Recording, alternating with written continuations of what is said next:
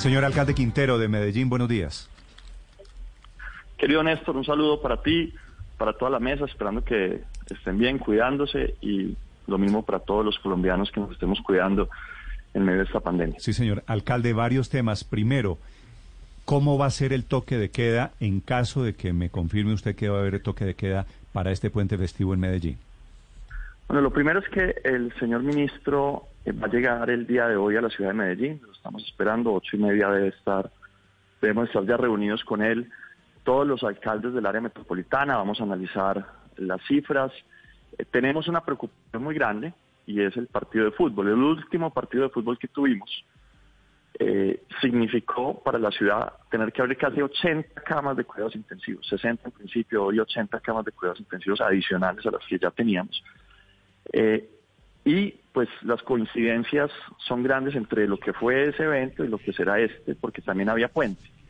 En el anterior hubo puente, en este hay puente, y hemos eh, aprendido que los partidos de fútbol pues llaman emoción a la gente a abrazarse, a saltar, a brincar, y en medio de todo eso pues terminan muchas personas en cuidados intensivos. Queremos evitar eso, queremos evitar que, que esto termine en tragedia para muchas familias. Y pues lo otro es reconocer que Medellín sigue en meseta alta. Entonces, cuando uno está en la meseta, lo que no quiere es subidas adicionales porque eso genera presiones adicionales sobre el sistema de cuidados intensivos. Ahora, pues hay que, hay que analizar qué tanto, si solo para el partido, si lo hacemos para el viernes, el sábado, si para todo el fin de semana, insisto, sería, sería muy parecido a Halloween, nosotros en Halloween, ¿cómo lo hicimos? Desde las 10 de la noche hasta las 6 de la mañana, eh, cada uno de los días. Eh, es posible que en esta podamos ser un poco más laxos siempre y cuando la ciudadanía reconozca el momento que estamos viviendo.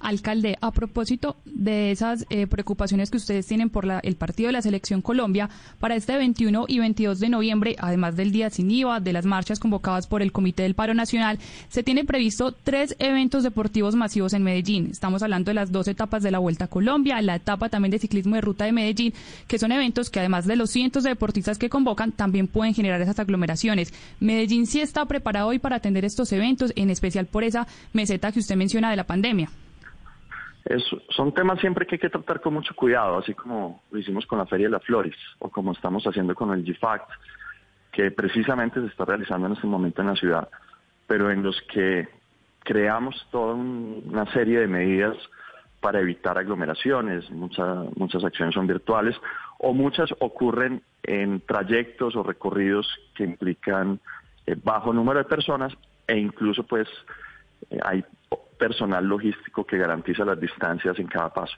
¿Qué ha, ¿Por qué ha trabajado Medellín?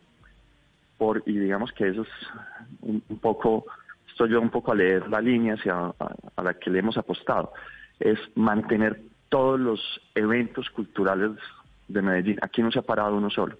La Feria de las Flores, el Festival del Tango, Altavoz, el Festival del Libro, todo se ha mantenido todo se ha mantenido porque hay un sector cultural, hay un sector artístico, un sector deportivo que vive de eso, pero entonces ¿cómo hay que hacerlo? Con mucho cuidado, con mucha responsabilidad. Señor alcalde, el siguiente tema es la aclaración del caso sobre la muerte de un señor que militaba en el Centro Democrático, don Campo Elías Galindo, eh, en eh, eh, Corrijo, en Colombia Humana, que cuesta una recriminación desde anoche, después de que el fiscal y el director de la policía dicen que al señor Galindo no lo mataron ni por su ideología ni por su activismo político, sino que fue una trabajadora sexual con la que él tenía una relación. Usted, señor alcalde Quintero, había dicho que don Campo Elías, antes de ser torturado y asesinado, había, un había escrito una columna sobre Hidroituango. ¿Algo que corregir al día de hoy con la nueva información? Néstor, lo primero es que la partida de Campo Elías el asesinato de Campelías le quita a la democracia un hombre valioso para la sociedad, un hombre eh, crítico también, algunas veces lo fue conmigo, algunas veces con muchos otros.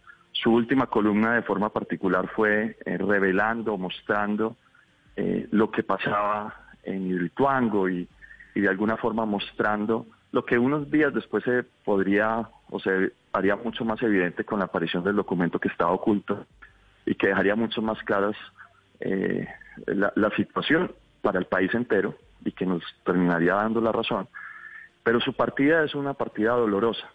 Yo prometí desde el primer día en que eso ocurrió, este es el primer asesinato de un líder social, de un líder político en mi gobierno, que iba a haber justicia y incluso triné de la siguiente manera.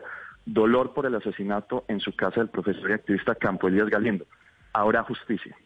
Policía y Fiscalía trabajan para capturar a responsables. Alcaldía dispuesta hasta 20 millones para quienes nos ayuden en tareas de identificación.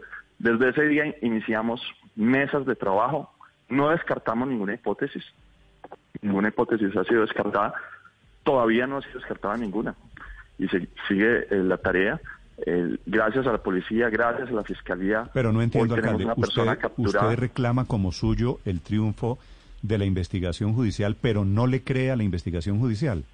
No, no, no, es que la investigación judicial ha avanzado, hoy está en juicio.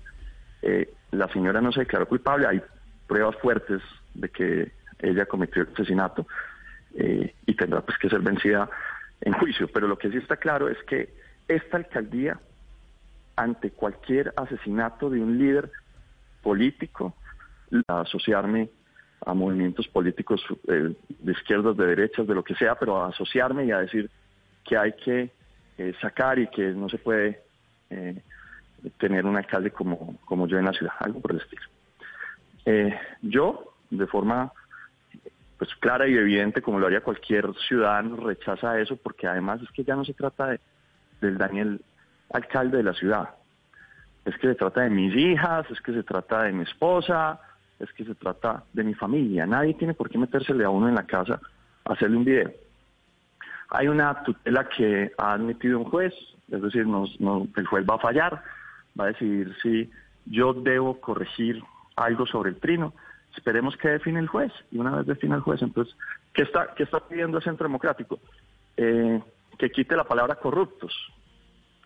Porque yo dije, hombre, es esta clase corrupta que nos quiere revocar eh, son viudos de poder, son acosadores, eh, pero además tienen como referente moral a Pablo Escobar. Y pues ya determinará un juez si tengo que corregir algo en esa...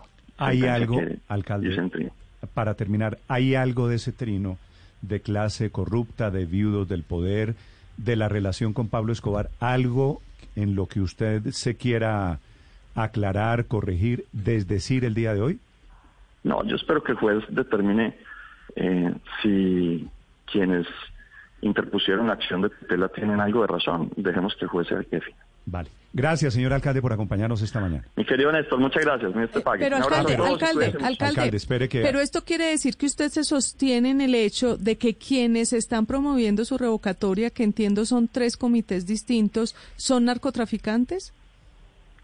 Luz María, yo no debería estar aquí. Yo me enfrenté a todos los partidos, me enfrenté a mucha gente que quería esconder muchas cosas y aquí estamos. Seguramente sea un proceso revocatorio, tendré que enfrentarme nuevamente a esas personas. Esperemos que sea un juez que determine quién tiene la razón.